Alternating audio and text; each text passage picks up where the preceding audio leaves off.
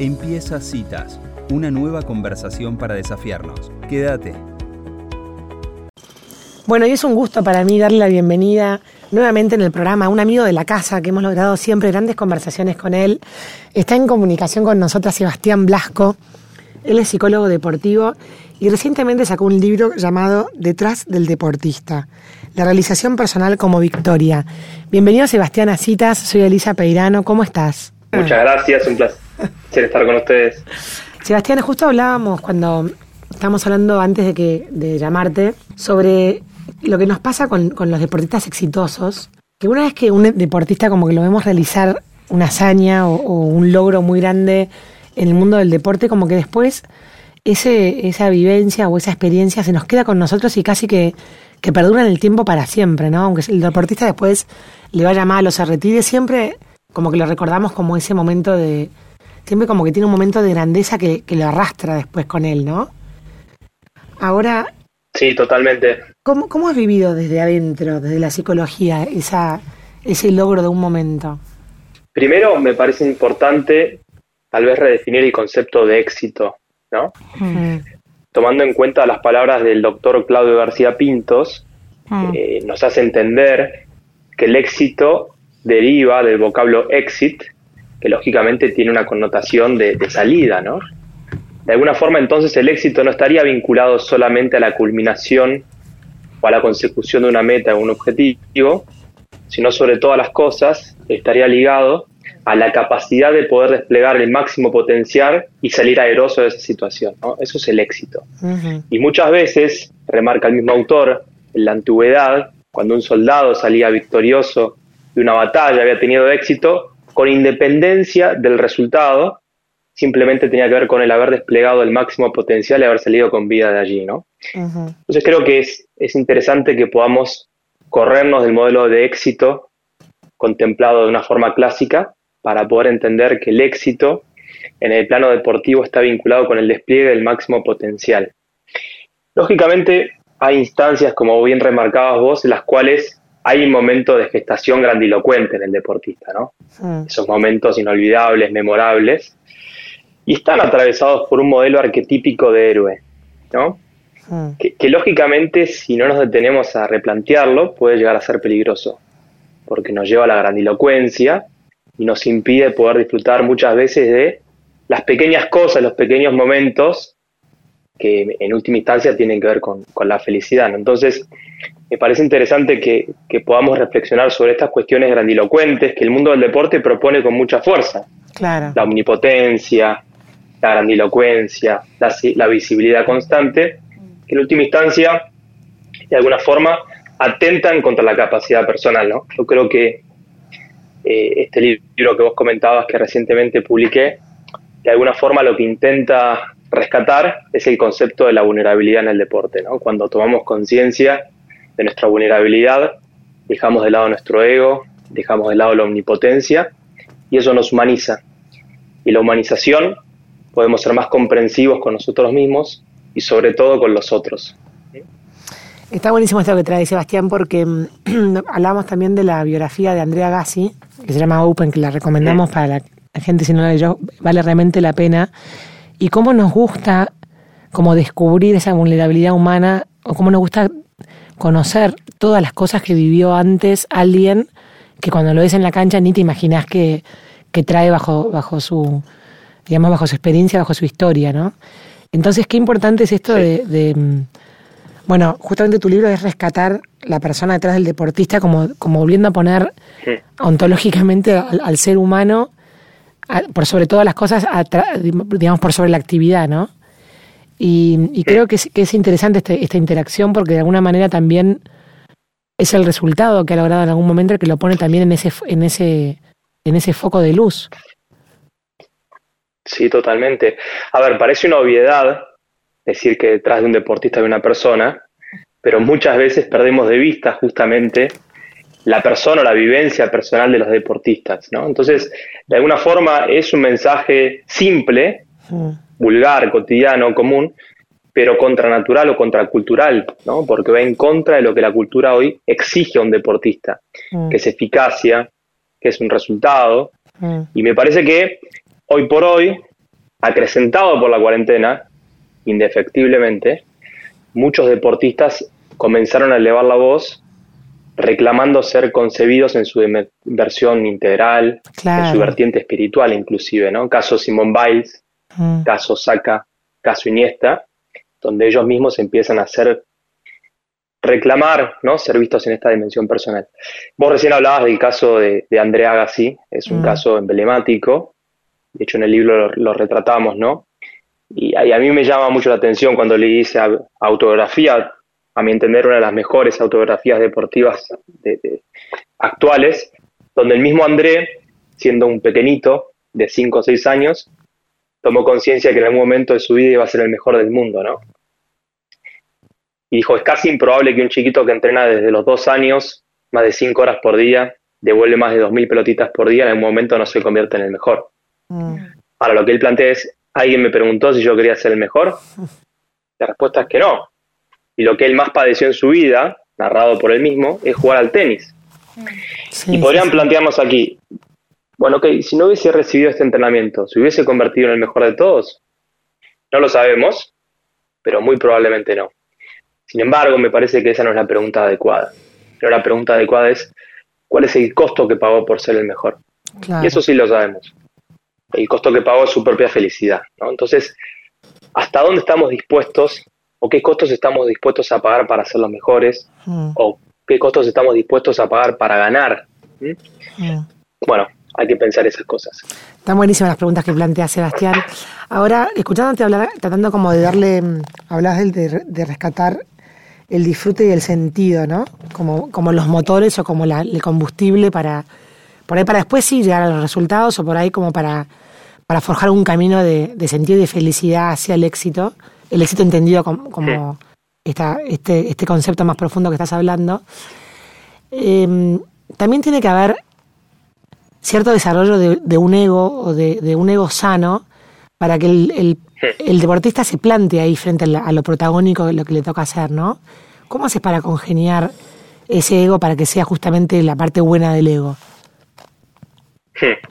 Bueno, tiene que ver con la aceptación del sí mismo, ¿no? un concepto más bien rogeriano, si querés, que es la forjación de la autoestima. En la ah. medida que podamos confrontarnos internamente, reconocer lo que vemos, aceptar aquello que vemos y no juzgarlo, a partir de ese conocimiento vamos a poder consolidar quiénes somos, quiénes no somos para poder desplegar lo que podemos llegar a ser. Claro. ¿Cuál es un poco la salida ahí o la clave? Confrontarnos. En la medida que podamos espejarnos, conocernos, escucharnos, vamos a poder forjar ese ego del cual vos hablas. Ahora, ¿cómo hacemos para poder conocernos en un entorno que permanentemente tiene una vorágine constante, que es de la acción, que es del cuerpo y que no propone espacios, ni tiempo, ni lugar para poder escucharnos.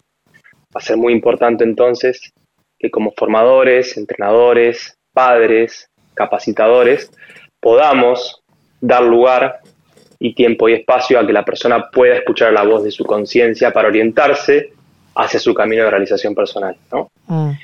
hablaba vos de, del disfrute y del sentido como sostén de la práctica deportiva. Bueno, creo que con todos los cambios culturales que exacerbó la cuarentena, uno de ellos es un cambio de paradigma dominante. Hasta hace relativamente poco, el mundo del deporte estaba mayoritariamente atravesado por un paradigma del no pay, no gain, ¿no? Mm. Como si fuese que el dolor, el sufrimiento, el sacrificio fuesen sinónimo de rendimiento. Claro. Lógicamente es un paradigma irrefutable desde la eficacia que presenta. Ahora, los costos personales que presentan son muy elevados. Mm. Y me parece que tal vez estamos en una transición de cambio de paradigma dominante, ¿no? Donde se empieza a ver un paradigma basado en la persona, en el disfrute, en el contacto interno, que presenta ganancias personales, pero al mismo tiempo, y aquí tal vez está la novedad, sin perder de vista el rendimiento deportivo. Porque en realidad es re simple pensar que una persona que puede estar con mayor contacto interno, que realmente descubre un sentido en su práctica, un para qué que lo sostenga, que lo disfruta, que se puede divertir inclusive, va a rendir bien. Lógicamente, porque el compromiso va a ser mucho más grande, porque la coherencia interna va a ser mucho más grande y eso luego, indefectiblemente, a largo plazo, va a presentar un rendimiento deportivo óptimo. Está, buena, sí. Hola Sebastián, ¿cómo andas? Soy Angie. Angie, ¿cómo estás?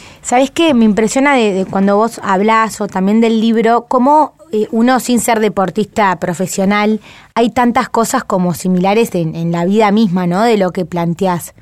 Em, por ahí en el deporte, como vos decías, este entorno, ¿no? O esta, por ahí la presión es mucho más marcada o, más conocida.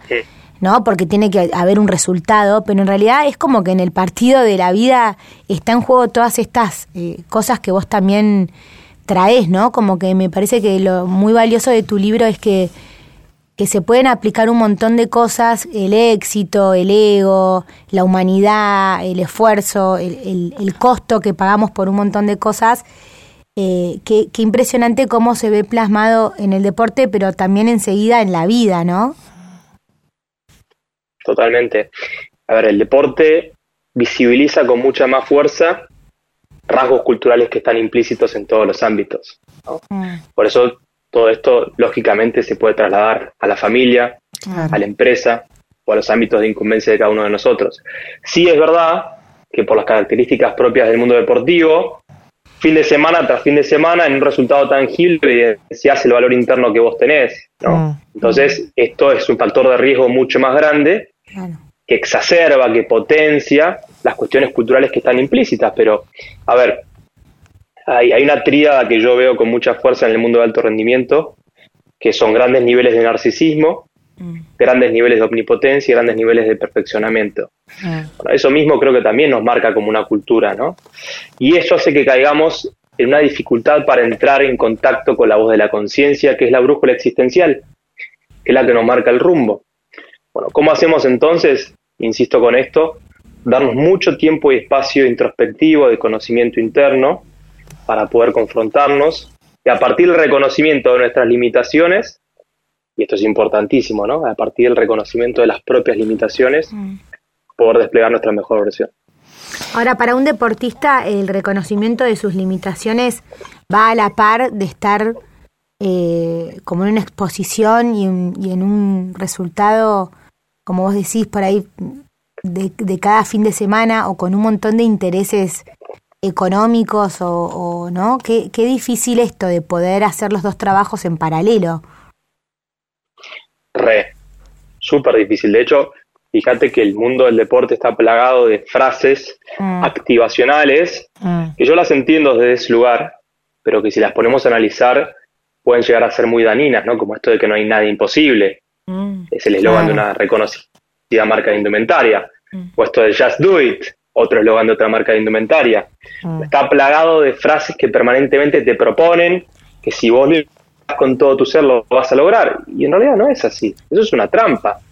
De una forma es un voluntarismo vacío. No todo depende de nuestra voluntad. Claro. Hay imponderables, hay limitaciones externas, pero sobre todo internas. Mm. Y nos cuesta mucho esa herida narcisista, ¿no? Entonces, ¿cómo hacemos en un entorno donde hay mucha soberbia y omnipotencia para poder fomentar una cultura de la vulnerabilidad?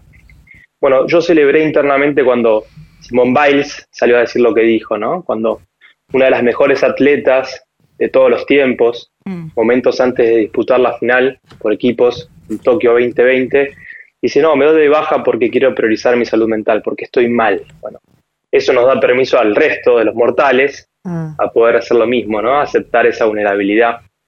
Me parece importante entonces que podamos a partir de allí ser comprensivos, quitarnos la capa, quitarnos la capa de superhéroes.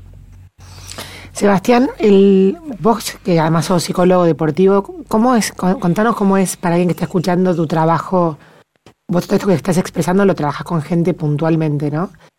Eh, ¿Querés dar un ejemplo de cómo sería como este libro aplicado en, en la vida de algún deportista, sin dar ejemplos con nombre y apellido? Quiero decir, ¿cómo es tu trabajo concreto del día a día?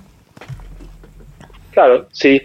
Inicialmente, a ver, la psicología del deporte clásica trabaja desde un marco más cognitivo, intentando optimizar el rendimiento a partir de entrenamiento de habilidades mentales, como si fuese la motivación, la concentración, la autoconfianza de alguna forma yo me, estudié desde ese marco y empecé a trabajar desde allí, pero empecé a ver que muchos deportistas con los cuales trabajaba eh, empezaban a reclamar algo diferente, ¿no? No solamente optimizar sus habilidades mentales, sino sobre todas las cosas redescubrir el sentido implícito en su práctica deportiva. Cuando tenemos un sostén, un para qué, un sentido, va a ser mucho más fácil sobrellevar las tensiones, los sacrificios y las renuncias que propone el deporte. Ahora, si no tenemos un sentido de lo que hacemos, la angustia nos toca la puerta y caemos en un vacío existencial muy profundo. Entonces, mi, mi trabajo cotidiano con los deportistas, de alguna forma, hoy se centra básicamente en ayudarlos a que puedan descubrir el sentido de su práctica del deporte. Eso, ¿no? De alguna forma, presentarles un lugar, un espacio en el cual se escuchen, puedan confrontarse, conocer sus limitaciones, aceptar su vulnerabilidad, poder humanizarse desde ese lugar. Y aquí viene a mí entender la vueltita interesante de este trabajo que es que una persona más integrada indefectiblemente va a rendir mejor, ¿no? Claro. Angela en un momento decía que esto también es, en la vida misma y que en realidad uno es en la vida como es en la cancha y es en la cancha como es en la vida. Mm. El deporte permanentemente nos propone escindirnos, fragmentarnos y en realidad deberíamos ser siempre nosotros en todos los ámbitos. Cuando podemos integrar y tomar conciencia que ser un mejor padre, que ser un mejor hermano, que estudiar también me vuelve un mejor jugador de fútbol, bueno, de alguna forma voy a poder tejer, construir un eje horizontal para que sentar el pilar ascendente en el despliegue de mis propios recursos. ¿no?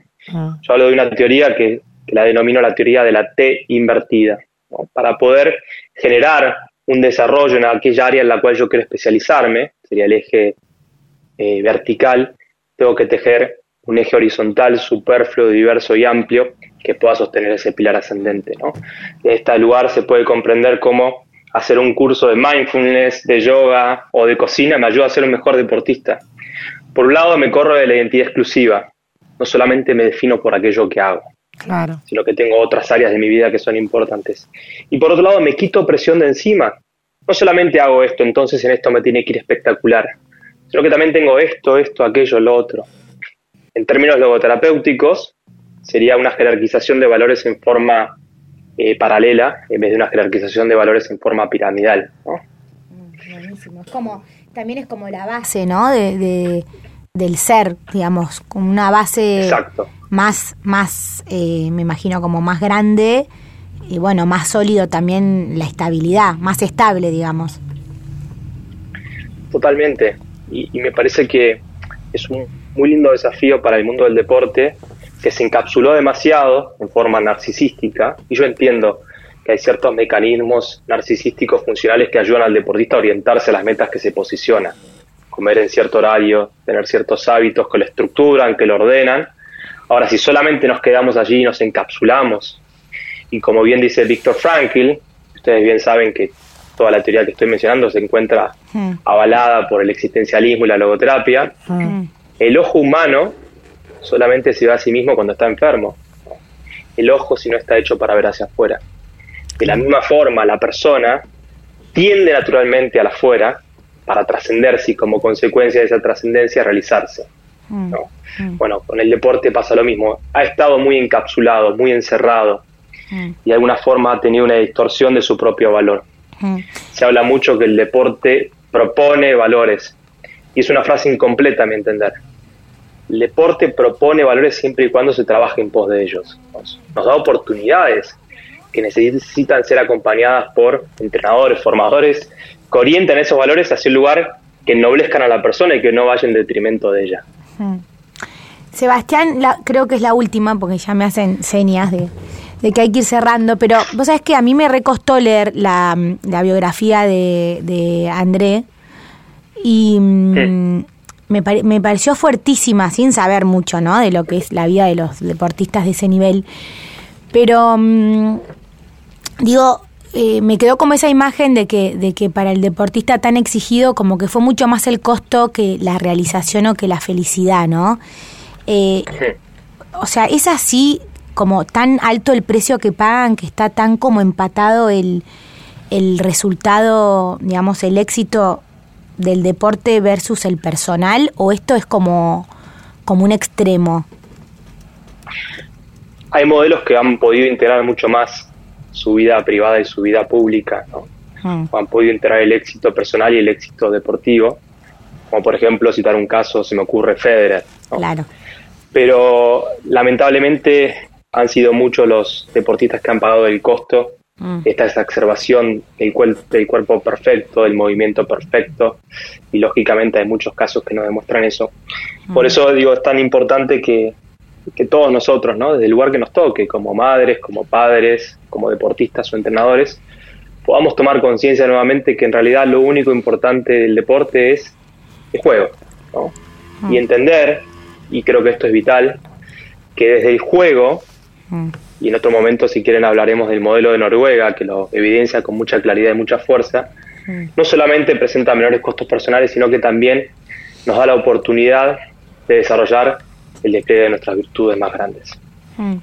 Yo sigo pensando, ¿no? Y digo, es como haber tenido un don o un talento enorme a aprovechar, ¿no? Con esfuerzo, con entrenamiento, con mucho trabajo. Y por otro lado, eh, la capacidad de, sostener eso, digamos, como si hubiese algo mal diseñado entre una capacidad física muy grande y una emocional que no, que pareciera que, que no, no llega tan, bueno, obviamente es un desafío de la vida para todos, pero me da como un poco de bronca esa cosa de, decir, tienen esta capacidad, son buenísimos, eh, tienen un montón para dar desde el deporte y qué feo la, la, contracara, te juro que me, me quedó como... Me, me, me, llegó un montón esa parte, ¿no? Como tener todo por un lado y por otro lado que te falten como las herramientas para poder manejar todo eso que podés generar. Pero ahí lo llamas a Sebastián. Sí. O sea, para eso eh, creo que ya está trabajando. Pero no existía en la época de André. La tesis de, de justamente el Sebastián, algo que, estás planteando en este cambio de paradigma, ¿no? De replanteo del éxito es, es el que el disfrute puede ser más eficiente que la presión, ¿no? Que, o sea, que la presión de, del resultado. O sea, vos estás planteando que el, que el motor interno está conectado con el sentido y con el disfrute, puede obtener igual resultado como, como si alguien estuviera presionándote de afuera. Exactamente. Eh, la presión es un concepto del mundo de la física donde una fuerza externa ejerce una fuerza sobre un objeto que la, aplasta, la vuelve más pequeña, le quita espontaneidad, le quita creatividad, es inversamente proporcional al logro. El planteo es, bueno, podemos trabajar desde un contacto interior, desde el disfrute, desde el sentido, desde la vulnerabilidad, con mayor integración personal y al mismo tiempo sin descuidar el rendimiento deportivo. Y el mejor ejemplo es Noruega, por eso lo, traía, ¿no? Allí idearon un modelo en el cual hasta los 15, 16 años, cualquier joven de cualquier disciplina, independientemente de su nivel, juega. No hay tanteadores, no hay resultados, no hay rankings. Y esta postura que puede sonar naif, idealista y romántica, no solamente es naif, idealista y romántica, sino que ha convertido a Noruega en uno de los países con mayor cantidad de medallistas olímpicos per cápita a nivel mundial, tomando en, en, cuenta los Juegos Olímpicos de Invierno. Se puede, simplemente es un cambio es retrasar en los, líderes, los entrenadores, en los padres. Claro, para ahí es retrasar la, formación de, digamos, del deportista resultadista y primero para darle prioridad a la parte, digamos, personal y humana de, esos chicos, ¿no? Está buenísimo. Sí, yo lo resumiría como no descuidar la ciencia, porque la ciencia ha permitido tener cada vez deportistas más rápidos, más altos y más fuertes, mm. Sitius Altius Fortius, que es el lema olímpico, pero tampoco descuidar la conciencia, ¿no? Entonces, ciencia y conciencia. La conciencia sería justamente el, tomar, eh, internalizar este mensaje de, bueno, en realidad el futuro del deporte es volver al pasado, ¿a dónde? A la raíz, ¿a dónde? Al juego, al disfrute, al mm. contacto interno, al sentido de la práctica del deporte. Mm. Desde ahí, con la ciencia, podemos construir un deporte en el cual pueda haber rendimiento con personas más felices. Claro, espectacular. Sebastián Blasco, nos encantó esta nota, gracias por todo. Vamos a, contarle a nuestra audiencia que, bueno, que compren el libro Detrás del Deportista, de tu autoría, que me parece que está buenísimo todas estas preguntas que estamos planteando y estas, estos temas tan importantes. Gracias a ustedes, un placer enorme. Bueno, quedamos en contacto. Adiós, un beso grande. Adiós. Bueno, y así pasaba Sebastián Blasco por citas, con esa voz tan pausada, con sus ideas tan claras, hablando de, de lo que es la persona humana detrás del deportista y cómo hay que a veces volver a acordarnos de eso para, para darle sentido y disfrute al rendimiento deportivo.